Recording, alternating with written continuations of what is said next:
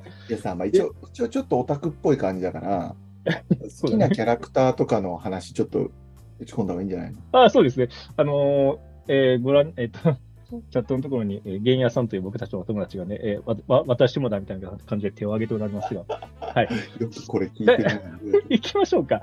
好きなキャラクターというふうな振りが、えっ、と、安藤さんからされましたが、え安藤さんいくらじゃあ好きなキャラクター俺からーいくいや、どう、のぼうさんどうですか？えいや、これさ、好きなキャラクターって言ったら、なんかその人格、なんか人格占いみたいになってくんな。いや、まあそれはね、そういうのなしでいいですよ、本当フラット誰だろうな。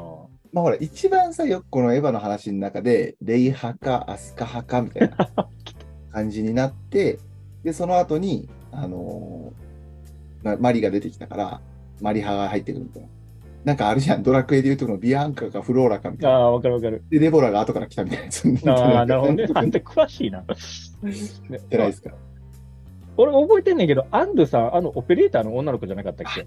ありがとうございます。すみません。僕、あの、一番好きなのは、伊吹まやちゃんなんですよ。で、この話すると、本当にちょっと、ちょっと噛んでるファンからすると、あいつやべえみたいな感じになるから、これあんまり深掘りしたくないんですけど、レイやレイよりもアスカよりも、まやちゃんが好きっていう、こんな感じです。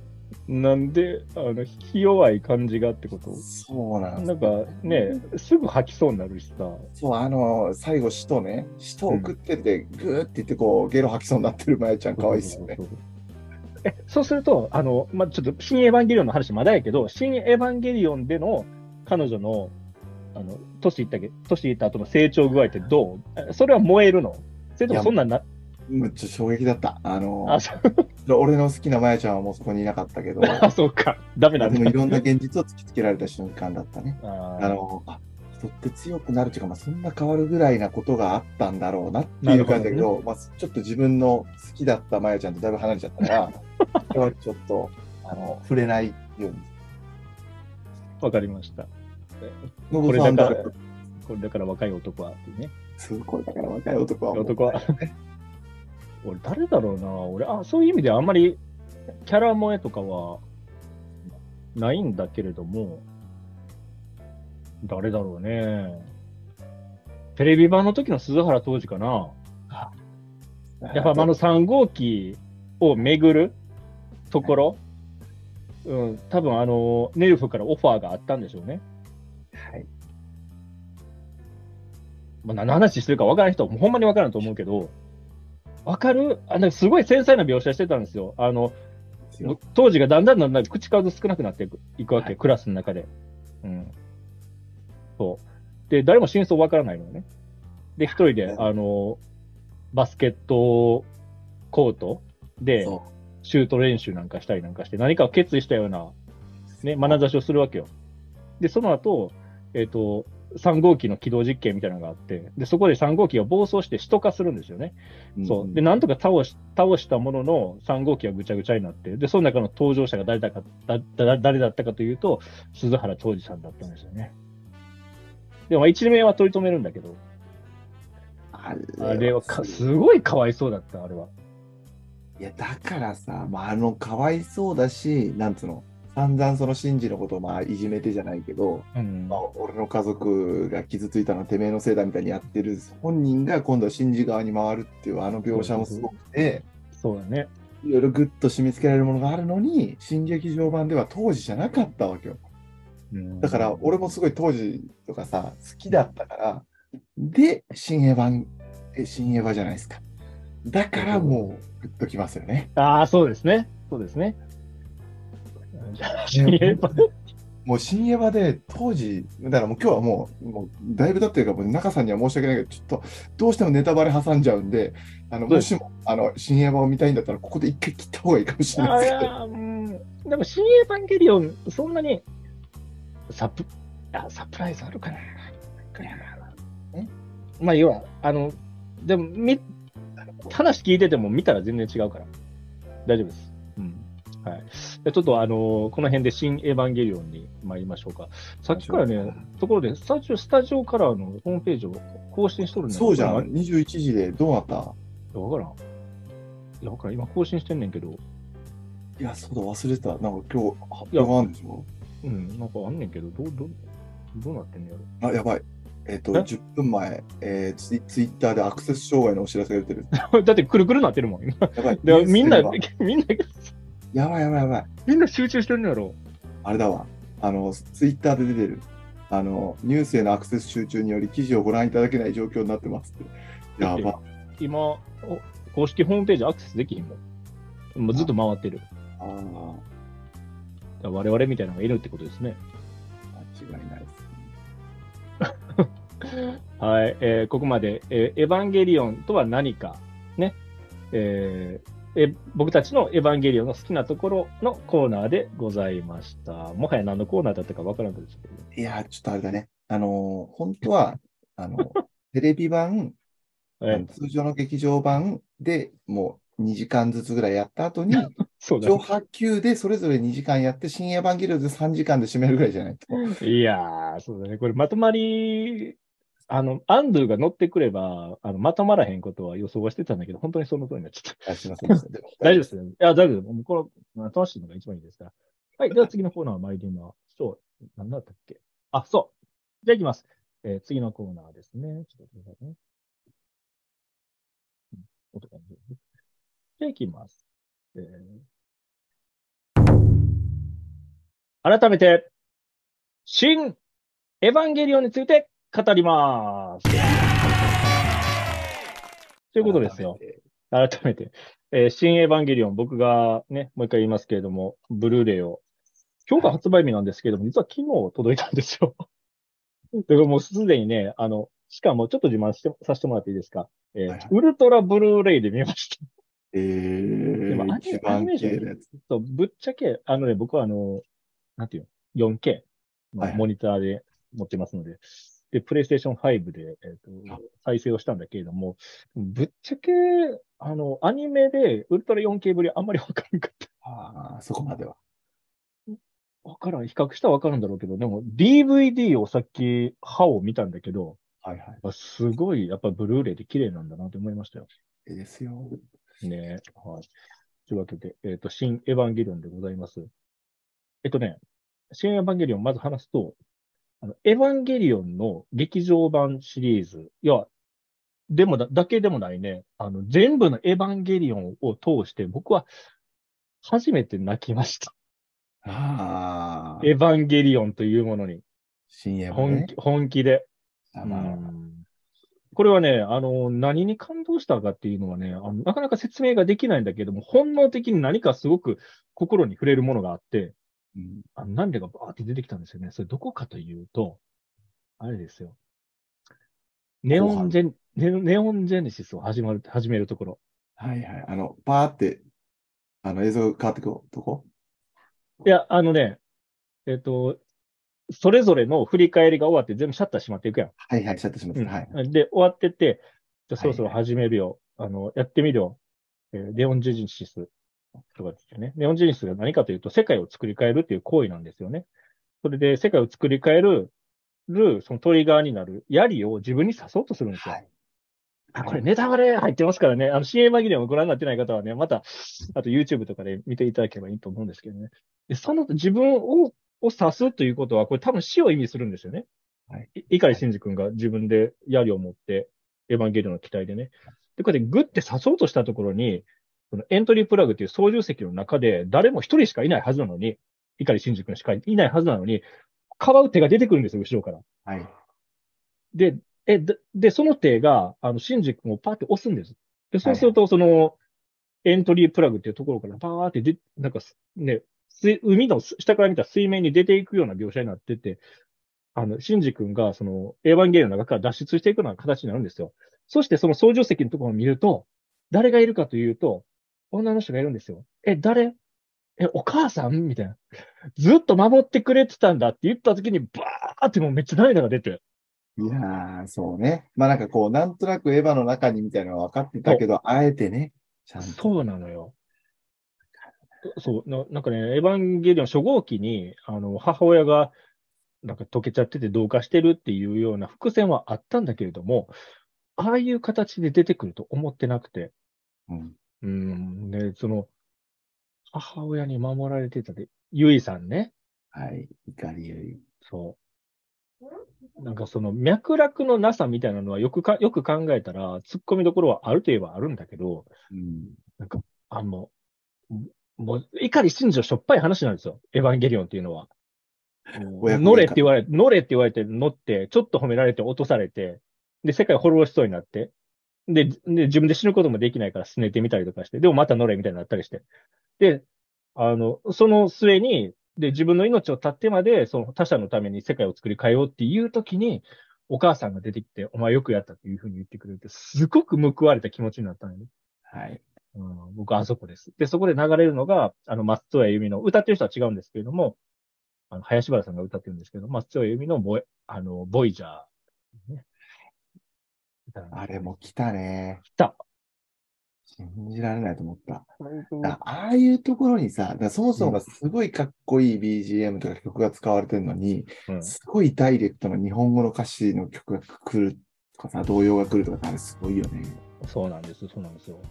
あっこが天才、本当にね。僕はもう、そこ、そこに集約されてるね、あの、感動は。まあ、いろいろ良かったけど、新エヴァンゲリオン。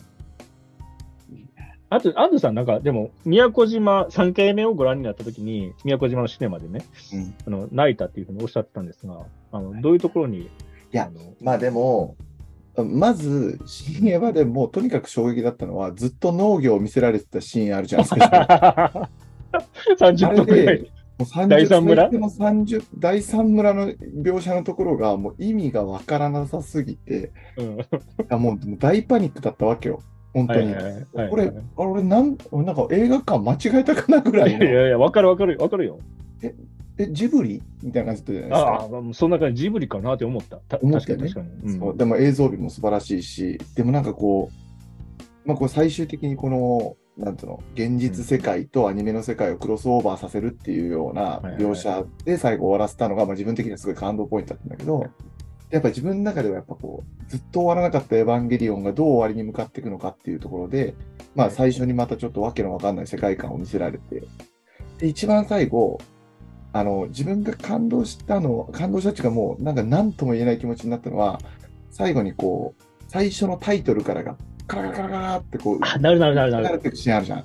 なるなる。あのシーンでなんか、結局、この新エヴァ、新エヴァじゃなくて、今までの流れが全部あって、それで、こういう、なんていうの、世界の締め方っていうか、うん。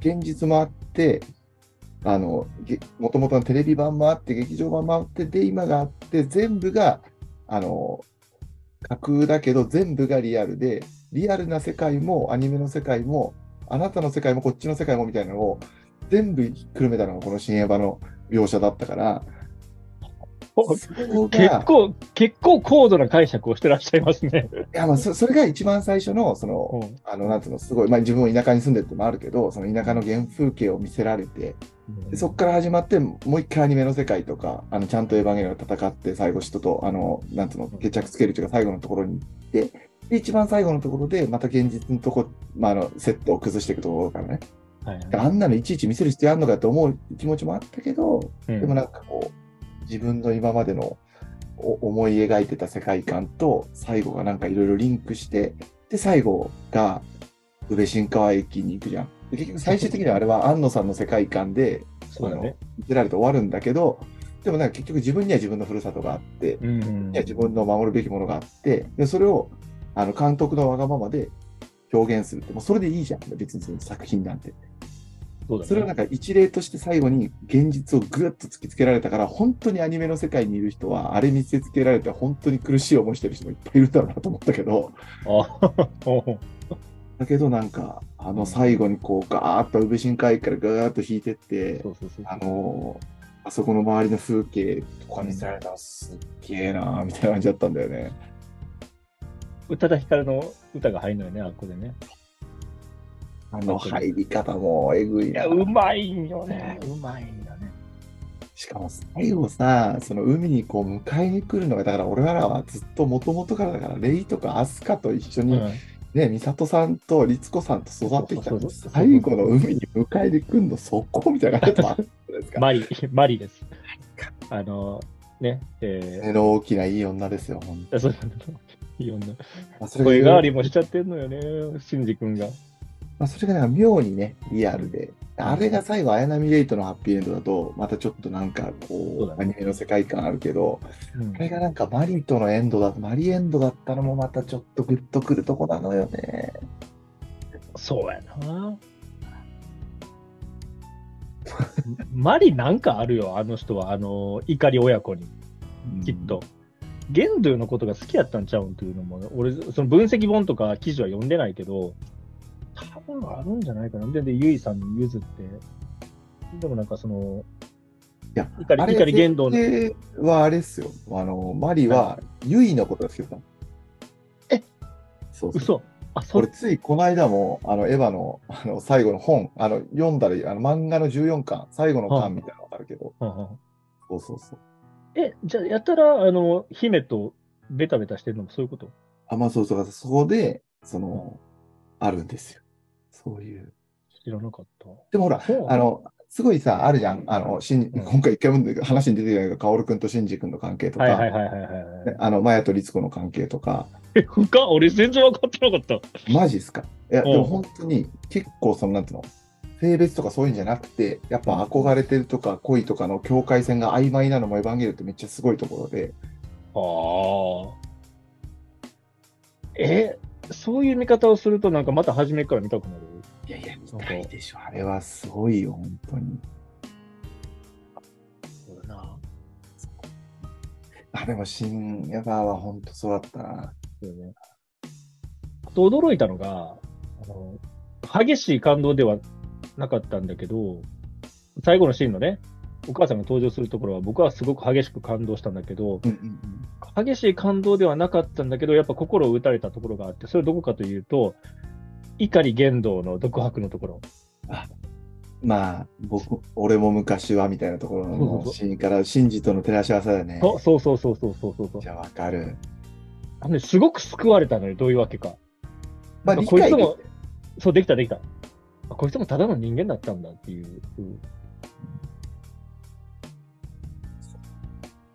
で、その、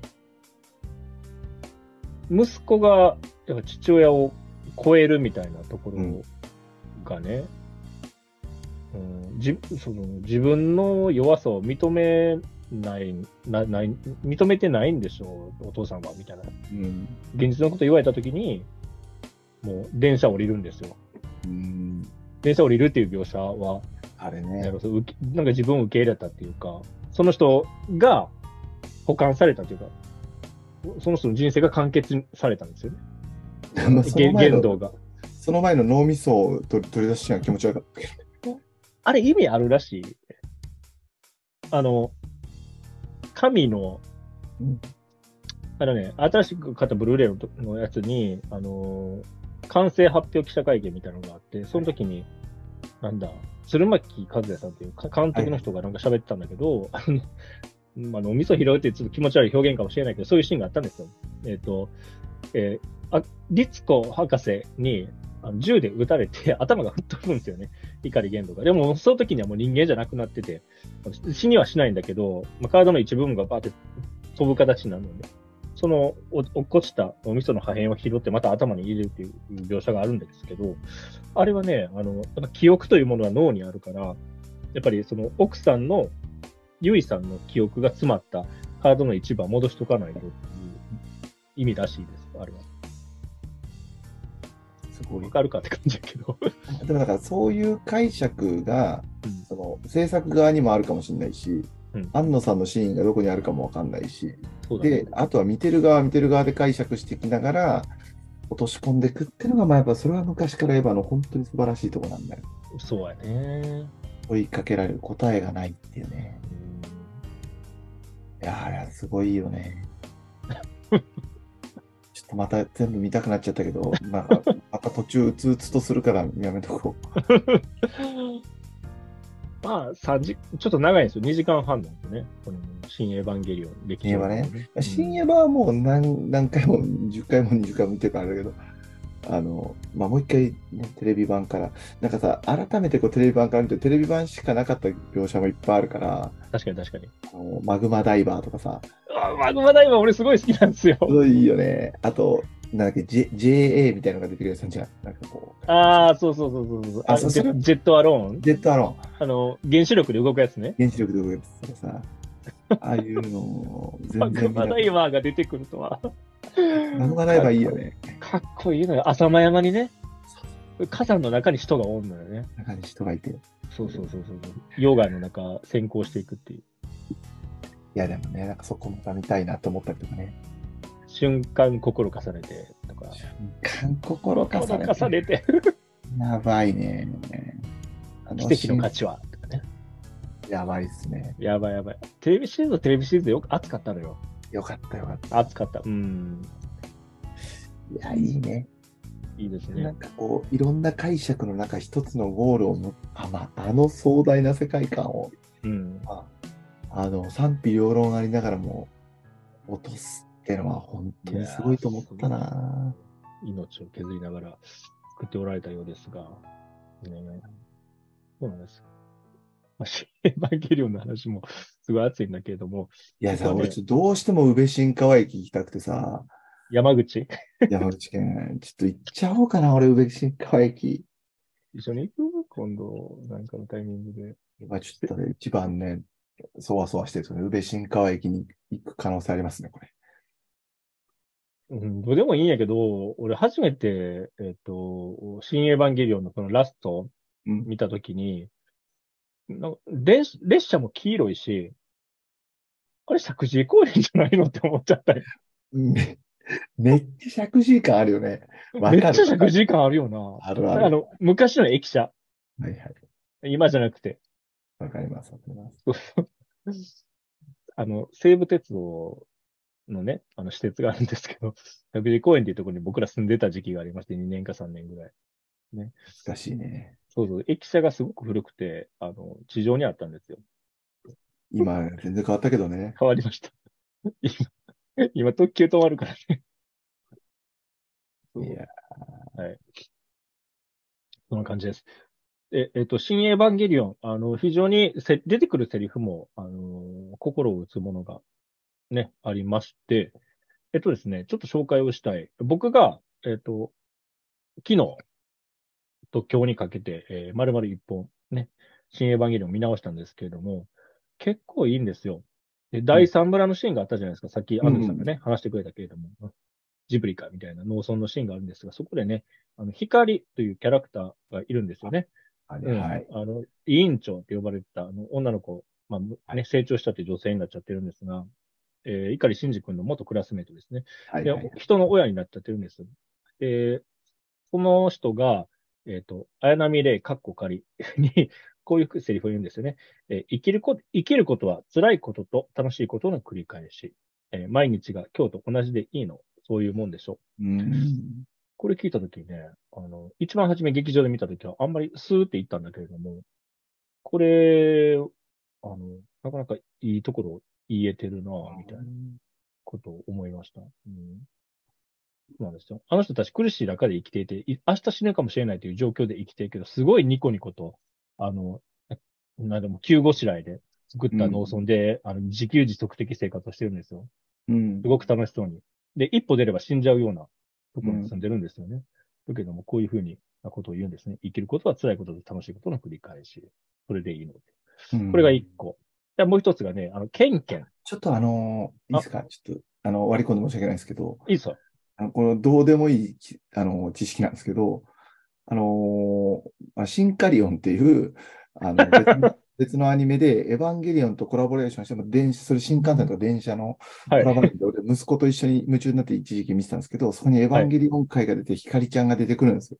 おおおお出てくんの？光が出てきて、なんと光のお姉ちゃんの名前がのぞみで、光の妹の名前が小玉なんですよ。あまあ、小玉やろ、絶対そうかなって思った。ね、燃えすぎたね、本当に。あそそうこか。だいぶね、いい役で光が出てきて、あ、ここに一応出てくるんやっつって、もう大興奮したっていう、まあ、そんなちょっと 小話でした。かなりしっかりコラボしてんね。だとすると。めっちゃコラボしてるよ。はだって、豚骨ラーメン、チャーシューなし頼むんだよ、最後。やべえ、テレビシリーズだ。やばいよ、本当にあれ。本当にね。綾波レイが、あの、注文したやつやろ？そうです、そうです。ね。いやー、あれ、すごいんだよ。まあ、ちょっともしも、シンカリオンのエヴァ界めっちゃやばいんだよな。まあ豚骨ラーメンチャーシュー、チャーシュー抜きは、あの、奇跡の価値は、の、あの戦闘が終わった後、要はそ空から降ってくる人の戦闘が終わって、ラーメン屋、美里さんとかと一緒に行くところやね、ね。ね俺もよく覚えてるな。あ、すみません。ちょっと、あの、次あ、大丈夫です。大丈夫ですケンケンの話ね。あ、そうそう、ケンケン。ね。まあ、同じような、あのー第三村でのね、えっ、と、同じような状況を、えー代表するような言葉、あの、表すような言葉なんですけれども、ケン、ケンケンが、えっ、と、碇信に言うんですよね。あの、村を案内して、こういうことを言うんです。え見ての通り、ここもいつまで持つのかわからないのが現状だ。けど、その時までは精一杯ジタバタ生きるよ。いうふうにね、いつ死ぬかわからないっていうね。うんあの、世界が講和化しているっていう、これもよくわからないんですけど、真っ赤っかになっちゃって、人がね、一瞬で死ぬっていう風な世界になっちゃっていて。で、えっ、と、あれ、なんて言うんだ？っていう、結界を作り出す棒みたいなの、のおかげで、あの、そこだあ、けまで。はいはいはい。うんはいはいはいななんなんて言うんだ？あのアイテム。忘れたけど。うんそうですね。まあ、その棒の名前とかも 意味不明で世界観はね、あり変わらず、新エヴァンゲリオンでも健在なんだけど、例えばマイナス宇宙とか。マイナス宇宙とか全く意味がわからないですね。マイナス宇宙もあれやばかったね。うん、よくわからないですよ。マイナス宇宙とかね、L 結界とか、僕、ずっと見てる僕たちでも、その、ね、あの、用語の、とか設定の唐突感には、やっぱり最後まで振り回されましたね。はい。そんな感じです。じゃあ、エヴァクイズ、いきましょうか、アンデさん。クイズ。はい。もう、新エヴァンゲリオンは、あの、永久に語れますから。いや、俺多分エヴァクイズ弱いっすよ。あの、わかんないと思いや、これ、あれ、いや、かなりマニアックです、実は。かなりマう。ニアックマニアックならなおのことわかんないっすよ。いや、持ってきちゃいましたけどね。じゃあ皆さん、あの、わかる方いたら、あの、これい、ね、聞いてる人がもう、もはやいるのかどうかもちょっとわからないんですが、え新エヴァンゲリオンを見た人限定のあのクイズになります。新エヴァ？新エヴァです。新エヴァンゲリオンから。じゃあ行きますよ。クイズの、クイズして、行きましょうか。新エヴァンゲリオン劇場版に登場したエヴァンゲリオンマーク 9A、マーク10、マーク11、マーク12は、エヴァンゲリオンオップファータイプと呼ばれています。はい。えこのオップファーとはどういう意味でしょうか？次のみ、わかんないよ、そんなの。次の3つから正解を1つ選んでください。えオップファータイプのオップファーとはどういう意味でしょうかっていう問題です。えあーわからんね。ちょっと待ってね。えー、3択になります。はい。じゃあ、安藤さんね、これ、これ、これチャットに打ちました。えー、1、侵食。1番目、侵食。で、2番目、犠牲。オップファー、犠牲。ね。3番目、ごちそう。3番目、ごちそう。えーこの3つのうち、どれでしょうか？オップファータイプのオップファー。えーお答えください。いやー、ちょっとわかんないけど、うん、2番。2番ですか？はい。正解。正解です。オップファーとは犠牲を意味する言葉であり、その名の通り、えーええ儀式遂行のための使い捨てという側面があります。ああ、そういうことね。なんですよね作品的にね、最初にガーってすぐ死んじゃうからね。そうそう。まあ死ぬのもあるし、結局人柱みたいな存在だったじゃないですか。はいはいはいあのー、なんていうかね。あのね、エヴァンゲリオンオップファータイプというのは、あの、NHG って呼ばれている新エヴァンゲリオン劇場版に登場する、あの、軍艦のはい。はいはい。あのー、手記なんですよ。はいはいもう、わからない人いっぱいいると思うけど、要は、あの、軍、ね、登場する軍艦のエンジンみたいな、その、のために製造された、えっ、と、人柱的な機体なんですよね。そういう意味で犠牲っていう意味だそうです。で、それらの、あの、オプファータイプの登場者はおそらくアドバンスとアナエ、綾波シリーズと言われております。難しいね。いや、わかるけど、マニアックすぎるから次行こ はい。ありがとうございます。じゃあ、えっ、と、これ最後のコーナーになります。もうね、もう、もうコーナーって言っても、順番とかあんまり関係なくなってるんですけど、じゃあ行きましょう。えー、と、夜から映画レイディオ、えー、笑えばいいと思うよ、えー、エヴァンゲリオンで、最後のコーナーでございます。はい。名シーンベストということで、テレビシリーズから新劇場版の、えー、新エヴァンゲリオン劇場版までの二十数年間の中で、えー、ベストと思われるし、アンドゥさんのシーン、えー、と、これをお答えいただければなと思います。僕はさっき答えちゃったんですよ。新劇場版派の今日の日はさようならで、あの、使徒とね、使徒に吸収された綾波レイをシンジ君が助けるところ、これは僕のベストです。アンドゥさんどれかな？いや、これ、無理だよ。まあ、うん、まあでも、まあでも、うん、うん、そう、まあその弱い神事が何者かわかんない人というものに向かっていくとか、はい、その親に反発するとか、うん、まあいろんな葛藤を乗り越えてるっていう、まあその様がそもそもいいシーンはいっぱいあるんだけど、はいはい。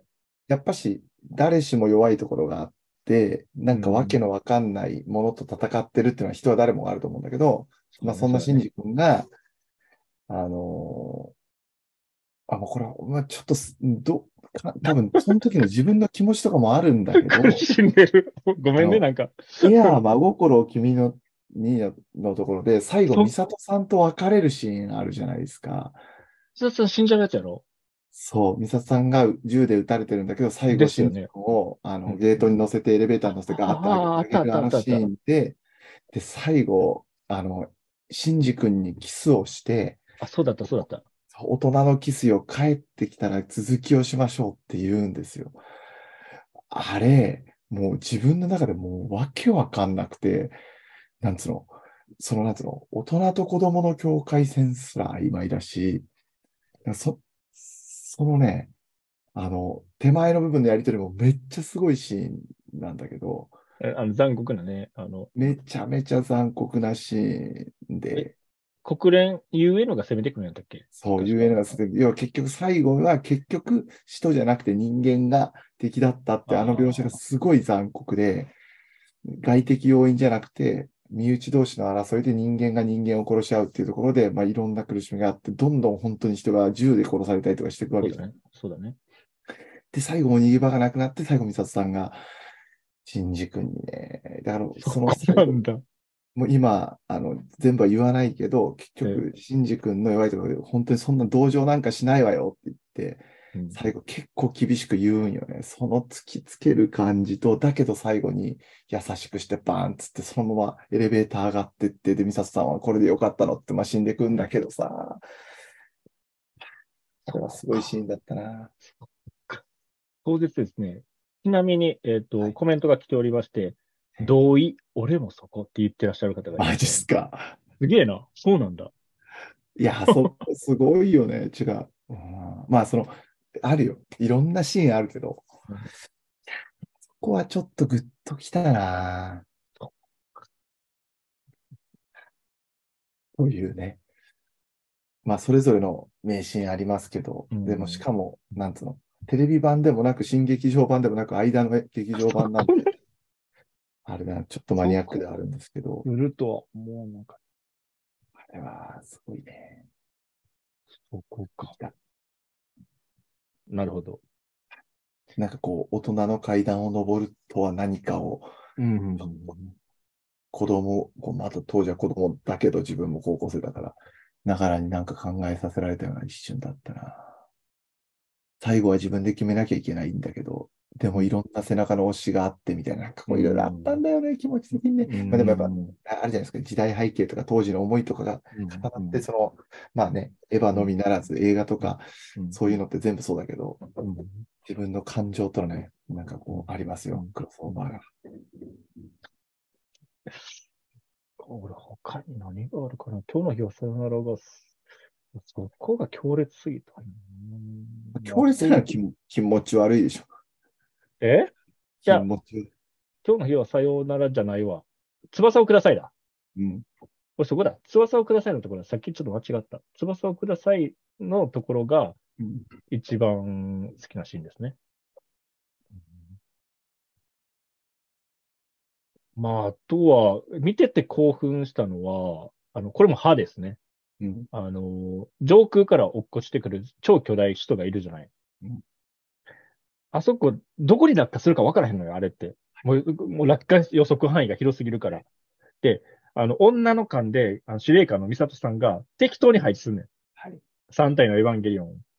で、もう降ってくんのよね、上空から、宇宙から。はい。あって降ってきた時に、もうその落下地点に行くために、もう猛ダッシュするわけ。あそこが好き。もう、もう、足が速くなりすぎて、あの、ソニックブームが起きんのよね。で、周りの車とかがもう跳ね飛ばされんのよ。ソニックブームってあの、衝撃波のこと。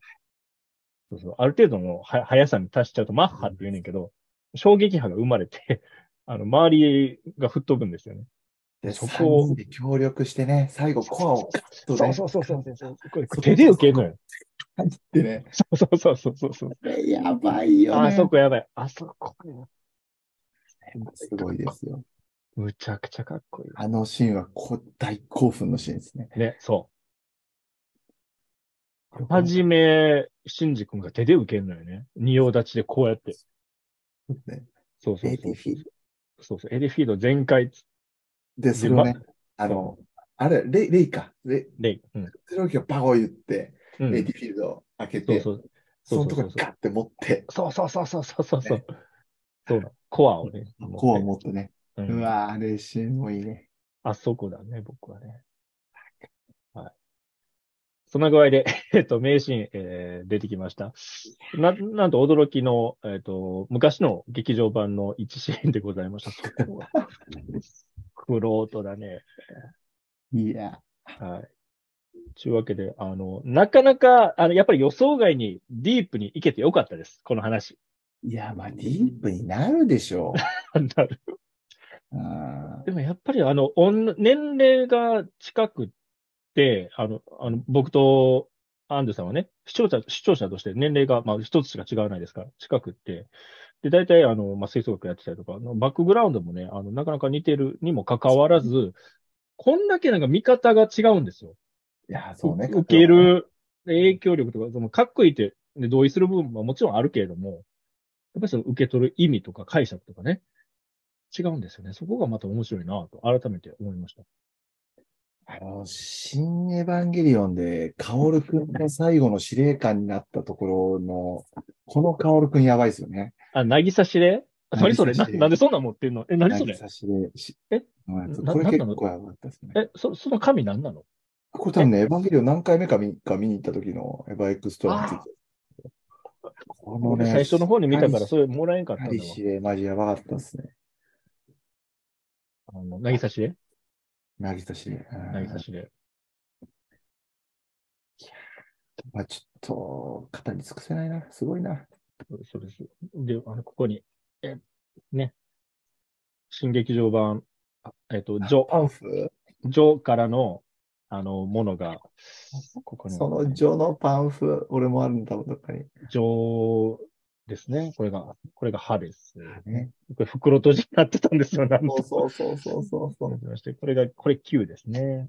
9ぐらいから急に分厚くなるんですけれども。俺、9買ってないんだよな。お、そうなの？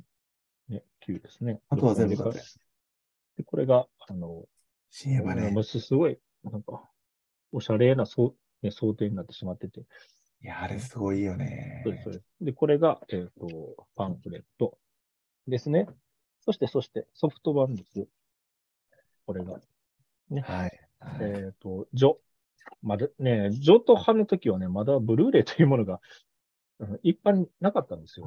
ね2007年、2009年ですから、ジョとハ。それから9から僕ブルーレイになりましたね。9。それから今回買ったのが、えー新エヴァンゲリオン劇場版で白いカバーになっております。で、この中にはただのブルーレイだけじゃなくて、僕は、あの、もう時代はね、えー高解像度になってますから、ウルトラ、えー HD、あの 4K のやつでね、えー昨日と今日見ました。俺 CD いっぱい持ってたんだよ。一番初めのテレビシリーズのサントラがあるぞ、そこに。これこれ最初のやつね。熱い、熱い。これ、これも全部エヴァンゲリオンうわの、多いな、多いな。結構いっぱいあってさ、うんまあ、これね、これ吹奏楽版のやつね、エヴァンゲリオンね。かっめちゃめちゃかっこいいんだよ。ウィンドシンフォニー。そうそう。でもやっぱ一番思い出はこれなんだよね、やっぱね。一番ね。そう一ね一番最初のねですテレビ版のやつの、本当にすごいなと思った、フルバージョンの残酷な天使のテーゼが入ってるんじゃないの？多分ね。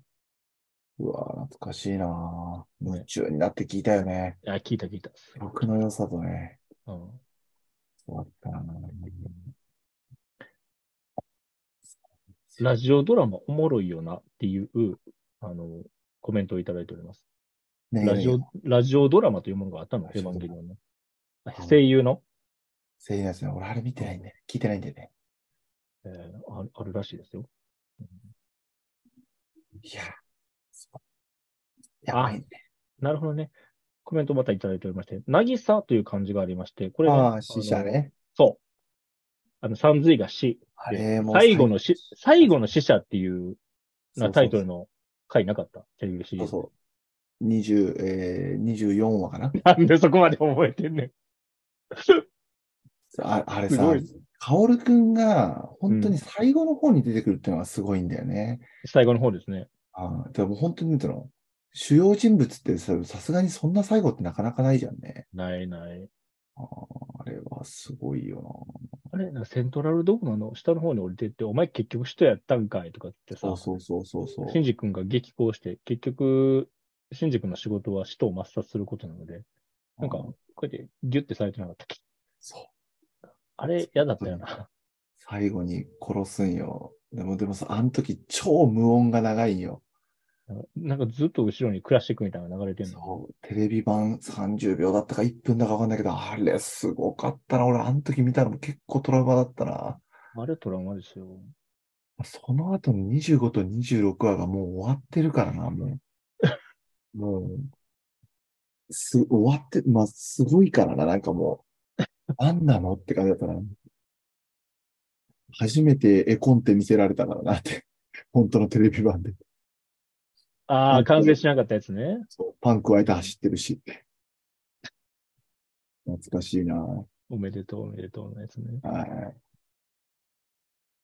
素晴らしい。はいアンデさん、えっ、と、えー夜から映画レイディオに、えー加わってくれてありがとうございました。僕の完全に僕の趣味でございます、これは。いや、すごいよ、これ。ラジオとしてとか成り立ってないと思うけど、まあ、成り立 成り立ってない。時間無視してるから。自分も、これでもマニアックな部分はあんまり喋らないでおこうと思ってこれやもんね。やばいよな。もう、マニアックだと思いますが、十分ね。そうですね。えっ、と、ところで、えー株式会社カラーのやつをもう一回ロードをしようとしてますがうん。あ、来た。読み上げます。はい。えっ、と、僕はね、冒頭に言ったんですが、え、えなんか、今日、そう、ちょうど今日の、ね、9時にあ新発表があると、えー制作会社のね、株式会社カラーの方からあったんですがね、えっ、と、最新情報が、えー公式サイトに上がりまして、おカラー書、カラー公式書籍、プロジェクト新エヴァンゲリオン発売決定。まあ、本が出るんでしょうね。本うん。そうですね。要は、プロジェクトとしての新エヴァ、プロジェクト新エヴァンゲリオンを、あの、株式会社が、カラー自らが振り返って検証して、まあ、プロジェクト総括を、えっ、と、安野秀明さんが行ったと。で、それをまとめたような本が出るみたいですよ。へうん。ーなるほど、なるほど。まあ、これが発表したかったんですね、きっとね。まあ、うん見る価値はあるでしょう、きっと。あん確かに気になるな。うんいつだ、これ、発売。5月下旬。5月だ1700って1760円。まあ、これやったら買いやろうっていう。やばいね。なんかさ、ちょっと新エヴァンゲリオン、エヴァンゲリオン劇場版の費用が書かれるみたいだから、費用気になるな。その、新エヴァンあの、いくらかけて作ったやろ？ミュージカルもの予算とか知ってるから比べたいんでしょ、きっと。まあちょっとあの自分もプロデュースずっとしてたもんですから、あ、そうですか。工程とか体制とか費用はめちゃめちゃ気になりますね。なるほどな。いやー、プリビズの導入とかな、あの NHK のね、あれすごかったもんね、ドキュメンタリーにねあったあった。うん、すごいよな。しかも、ちゃぶ台だ、ちゃぶ台返ししまくってさ。そう、このスタジオカラーがある場所がね、俺が生まれた西荻窪なのよね。西荻、西荻、そう。この場所知ってる？とか言ってたもんな。そうスタジオカラーの前に写真撮っての棒に送っちゃったもんね。スタジオカラーって書いてあったよな、しかも。本当にすごいです。マンションの一室みたいなところでしたね。そうそうそうそう。すごいね。地元感。楽しみですね。はい。というわけで、そろそろ終わっていこうかなと思います。えー夜から映画レイドでございまして、これは皆さん、えっ、と、今お聞きになっている方ね、えー途中からの方も多いかなと思うんですが、はい一応 YouTube チャンネルというものを僕は持っておりまして、そこにアップデートをする、えー予定でございます。なので、えっと、私の Facebook をフォローしていらっしゃる方は、後でね、アンドゥさんのと 僕の、この、あの、中年が騒いでいるだ けの、えー音声を上げようと思いますので、え ーエヴァンゲリオンについて知りたい、えー僕たちの会話を聞きたいという方は、ぜひ、えー後でね、チャンネル登録でもしてもらって、聞いていただければなと思います。ははい、じゃあ今日の番組終わっていこうかなと思います。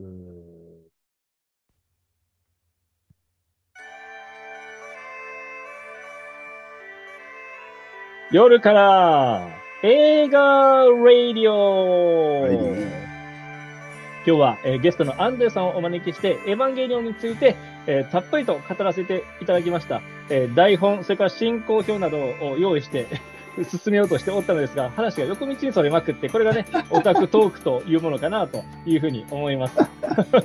でもね、久しぶりにこのアンドゥと差しでしっぽりしっぽり語るってなかなかないんですよ。なかなかね。いや、大体他の人がおるよ。集まりにおったりするから。ね。いやー、嬉しかったなあの、来月じゃないわ。来月東京に来た時の新仮面ライダーね、えーしっぽりと楽しみまして、また、そのための放送もやってみようかなと思いますので、えー参加してもらっていいですか？ちょっとやりましょう。新仮面あの、新シリーズでね、ちょっといろいろ話しながら新仮面ライダーいいですね。ありがとうございます。じゃあ今日はこの辺で終わっていきたいなと思います。じゃあ最後にあの名言を皆さん、笑えばいいと思うよ。ありがとうございました。さようなら。おめでとう。おめでとう。おめでとう。